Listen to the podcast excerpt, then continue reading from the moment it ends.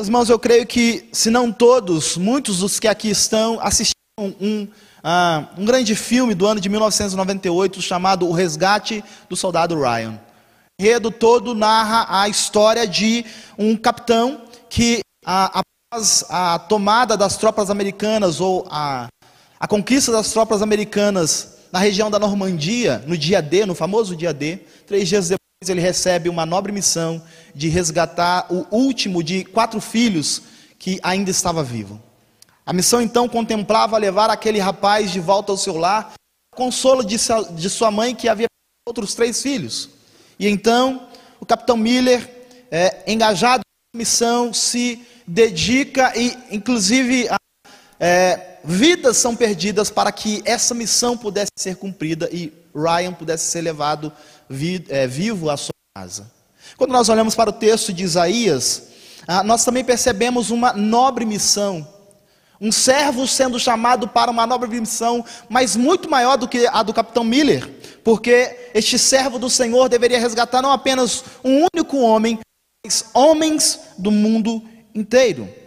Para que os irmãos possam compreender melhor, para que possamos compreender esse texto, é, eu quero que os irmãos imaginem que você tem ali o seu comércio, um comércio pequeno e local.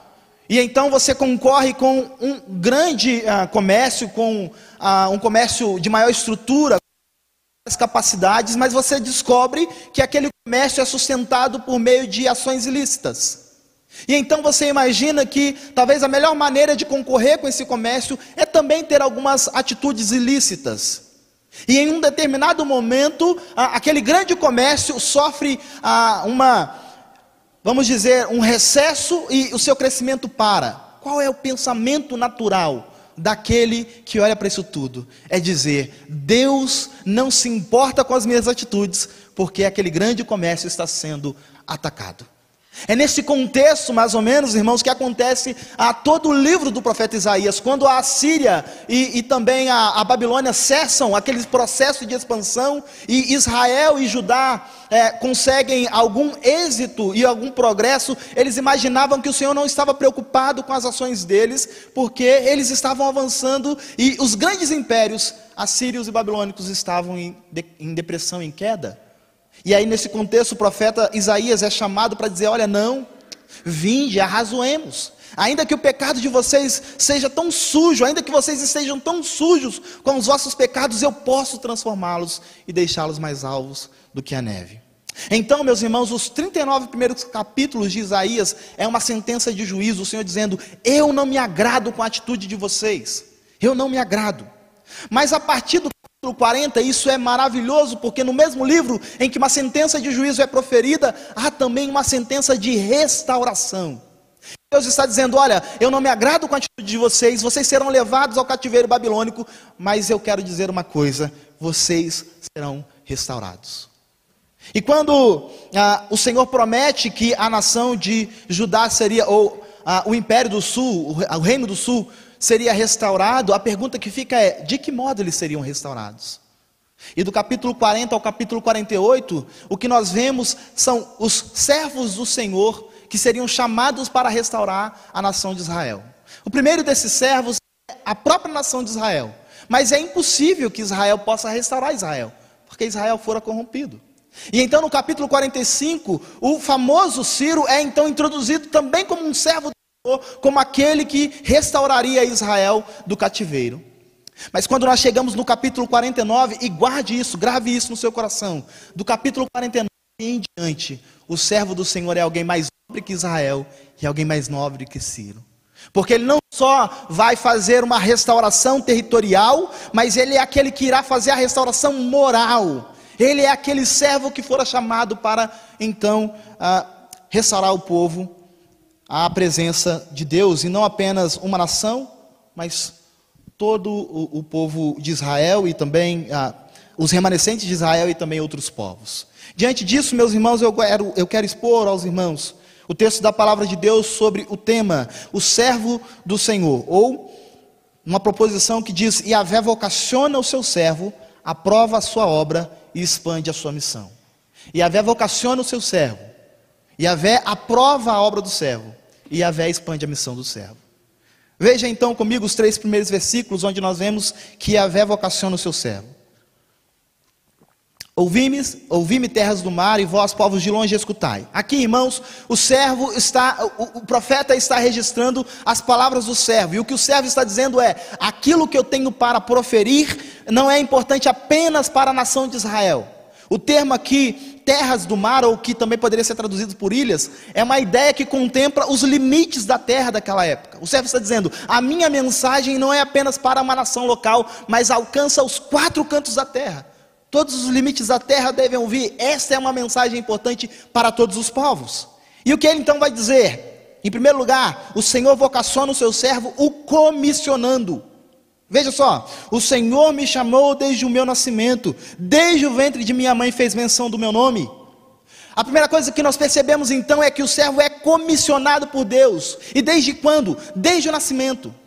Desde o nascimento, este servo fora separado para Deus ele fora então designado como servo do Senhor.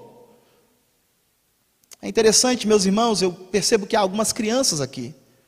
E isso traz aplicações para nós. A palavra do Senhor diz que vocês e nós também, desde o nosso nascimento, fomos chamados para sermos servos do Senhor. Nós já servimos ao Senhor. Quando eu penso nessa tenridade, eu me lembro do rei Josias fora aclamado rei com oito anos de idade. Com oito anos de idade, e a palavra de Deus vai nos descrever este rei como o melhor rei que a nação de Israel já teve. Ah, meus irmãos, nós precisamos entender que desde o nosso nascimento fomos separados para o Senhor. Assim é com o servo, desde o meu nascimento, ele fez menção do meu nome. Veja só, o Senhor me chamou desde o ventre, ou desde o meu nascimento, desde o ventre de minha mãe fez menção do meu nome. E é interessante porque eu estou dizendo que aqui o servo do Senhor é Cristo, o servo do Senhor é o Messias, e muitas das vezes, quando nós vemos designações acerca do Messias nas Escrituras, ele está relacionado com a sua mãe. Pense comigo, a primeira profecia acerca do Messias: Reis que a semente da mulher esmagará a cabeça da, da, da, da semente da serpente. Notaram? O Messias geralmente está designado, está relacionado com a sua mãe. Mas da mesma forma que o Messias é chamado desde o nascimento, e é claro que aqui é uma linguagem poética, nós também somos chamados desde o nascimento para sermos servos do Senhor. Nós não precisamos esperar um, um estágio maduro da minha vida. Deixa eu romper com algumas coisas, deixa eu conquistar algumas coisas para então pensar se eu quero servir ao Senhor. Não, meus irmãos, nós somos chamados desde o nascimento. Mas o Senhor vocaciona o seu servo não só comissionando, o Senhor vocaciona o seu servo equipando o servo. Quantas vezes você pensou assim: eu quero ser servo do Senhor, mas eu não sei o que fazer? A palavra do Senhor está nos instruindo que quando o Senhor vocaciona, o Senhor equipa. Veja o versículo de número 2: Fez a minha boca como uma espada aguda, na sombra da sua mão me escondeu, fez-me como uma flecha polida e me guardou na sua aljava. A primeira providência que nós vemos de Deus aqui, ou seja, a equipação de Deus aqui, é em relação à instrumentalidade do servo. A boca do servo é feita então como uma espada aguda. E logo em seguida, ele diz que o próprio servo é feito como uma flecha polida. Agora imagine comigo: espada e flecha. Dois, dois instrumentos de guerra, tanto para o combate próximo como para o combate distante. Não é assim acerca do Messias? O Messias de Deus, ele então é comissionado, ele é vocacionado e ele também é equipado para a missão. Se essa é uma verdade com o nosso Senhor Jesus Cristo, ela também é uma verdade a nós, irmãos. Nós também somos equipados pelo Senhor com essa espada aguda que é a palavra de Deus. Mas o, o, o, o servo do Senhor não é apenas equipado, o servo também é protegido. Veja só, ainda no versículo de número 2, ele diz: Na sombra da sua mão me escondeu e me guardou na sua aljava. Notem que o servo não é protegido por Deus apenas, ele é protegido em Deus. Essa é uma realidade dos servos, meus irmãos. Se nós somos servos do Senhor, nós também somos guardados em Deus. Não importa qual é a missão que nós estejamos ah, fazendo, mas em todos os aspectos nós somos guardados em Deus. E por último, quando nós percebemos que ah, nessa primeira divisão, que Yahvé vocaciona o seu servo no versículo de número 3, nós percebemos que o servo é vocacionado desde o nascimento, ou comissionado, ele é equipado, e tudo isso para a glória de Deus. Versículo de número 3 diz: E me disse: Tu és o meu servo, és Israel, por quem hei de ser glorificado. Essa expressão que diz por quem hei de ser glorificado, na tradução não capta todas as nuances do texto hebraico, porque no hebraico a ideia é por quem eu me glorificarei. E a está dizendo, em quem eu farei o meu nome engrandecido. Ou seja, quando o servo é chamado, e cada um de nós que aqui estamos também somos servos do Senhor, devemos entender que a nossa missão principal é a glória de Deus. Em tudo aquilo que fazemos, irmãos, a nossa missão é a glória de Deus. E o próprio Deus diz: se você me servir da forma como você deve, eu me glorificarei em você. Há um texto das Escrituras, o próprio Senhor Jesus Cristo fala isso aos seus ouvintes, Mateus 5,16: Assim brilhe a vossa luz diante dos homens, para que vejam as vossas boas obras e glorifiquem ao Pai que está nos céus. Irmãos, essa é uma realidade acerca do servo. O servo, ele é vocacionado sendo comissionado desde o nascimento, sendo equipado, sendo protegido, e tudo isso para a glória de Deus. A glória é sempre do Senhor. Mas veja também, ou melhor, antes disso, ah, eu quero pensar com os irmãos algumas aplicações rápidas nesse ponto. A primeira coisa, irmãos, que nós devemos entender que Cristo é o nosso modelo de servo. Se queremos ser bons servos do Senhor, devemos olhar para Cristo. E Cristo, ele é vocacionado e equipado. E como nós faz uso da palavra de Deus. Qual é o nosso relacionamento com a palavra? O quanto nós conhecemos a palavra de Deus? O quanto ela é a nossa arma, tanto para o combate próximo como para o combate distante? O quanto nós nos afadigamos no conhecimento das Escrituras? Além disso, irmãos, nós devemos entender que, como Cristo, somos guardados por Deus. O próprio Senhor Jesus Cristo disse assim: Não temais os que matam o corpo e não podem matar a alma. Então, irmãos, nós devemos entender que a nossa vida está nas mãos do Senhor. Sempre que nós estivermos cumprindo a missão a qual o Senhor nos chamou, nós devemos entender que somos guardados por Ele. Além disso, nós somos vocacionados para a glória de Deus. Como João Batista, devemos dizer sempre: convém que ele cresça e eu diminua. Essa é a atitude do servo. O servo é vocacionado por Deus. Mas o servo também é recebe a aprovação da sua obra. No versículo de número 4 nós lemos: Eu mesmo disse: Debalde tenho trabalhado, inútil e vãmente gastei as minhas forças. Todavia o meu direito está perante o Senhor, a minha recompensa perante o meu Deus. Notem, meus irmãos, que o início do versículo é, há um, um pronome aqui é, que traz ênfase sobre o sujeito. Ele diz, eu mesmo. Ou seja, sou eu quem estou dizendo. E aqui, irmãos, nós precisamos entender a linguagem poética que o servo está usando. Não é que o servo está dizendo, olha, eu, não é que o Messias está olhando para a sua missão dizendo, olha, eu analisei minha missão e percebi que não vale nada. Mas o que acontece aqui é uma percepção humana da missão. Eu pergunto aos irmãos, qual era a percepção humana da missão de Cristo quando Cristo morreu? Como é que os dois discípulos estavam indo a caminho de Emaús? Com esperança, com expectativa? Não, a percepção humana da missão era que a missão havia falhado. Como é que as mulheres ah, reagiram quando estiveram diante do túmulo vazio? De que Cristo havia ressuscitado? Não, de que a percepção humana da missão havia falhado. Então a percepção humana da missão é a seguinte: debalde tenho trabalhado, inútil e vãmente gastei as minhas forças. Mas a palavra do Senhor nos ensina que quem aprova a nossa obra, meus irmãos, é o próprio Deus.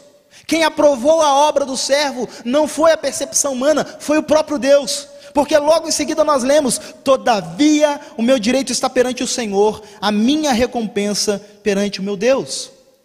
Então Deus aprova a obra do servo, sendo em primeiro lugar a sua justiça, a justiça do servo.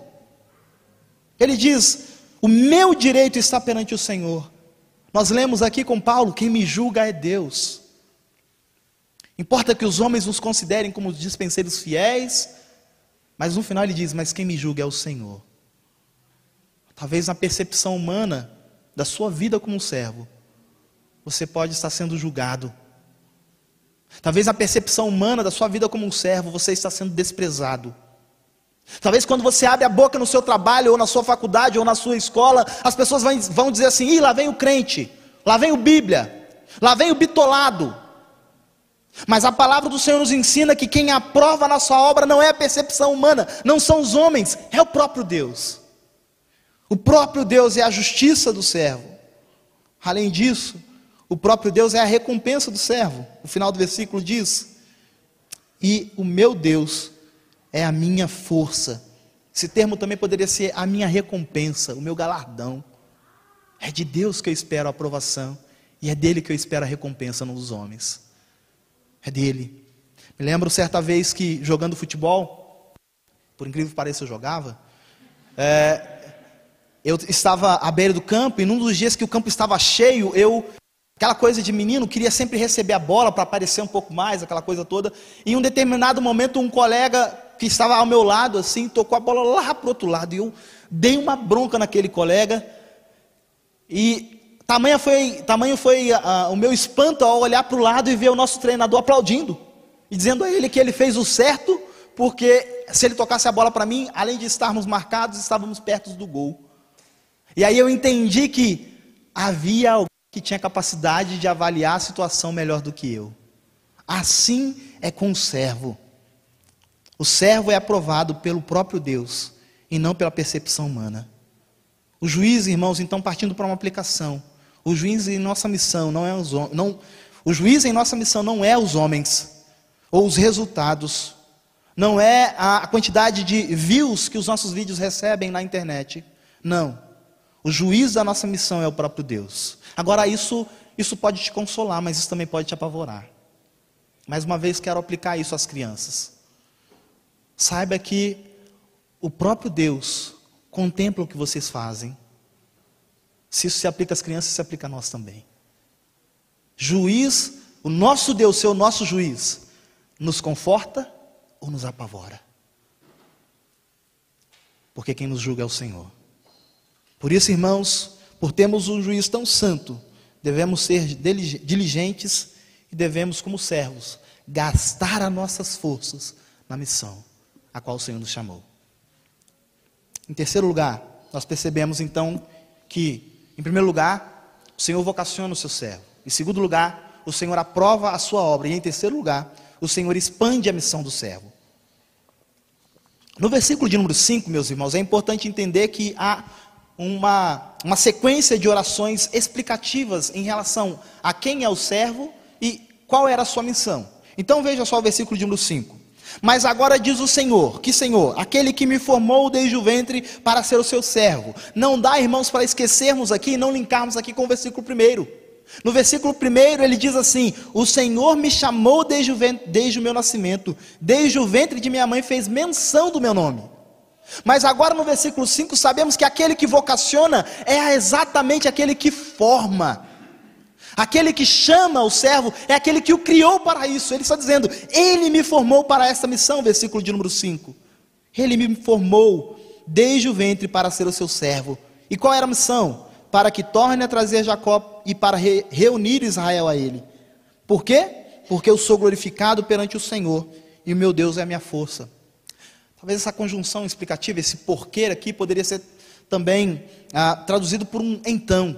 Porque o que o servo está querendo dizer é assim: eu fui chamado desde o ventre, formado para esta missão, a minha missão é esta. E quando eu cumpro a minha missão, então eu sou glorificado pelo Senhor. Talvez poderia ser essa tradução também, mas o que fica para nós aqui, irmãos, é que o servo no versículo 5 ainda não está falando o que é que o Senhor está dizendo acerca do servo.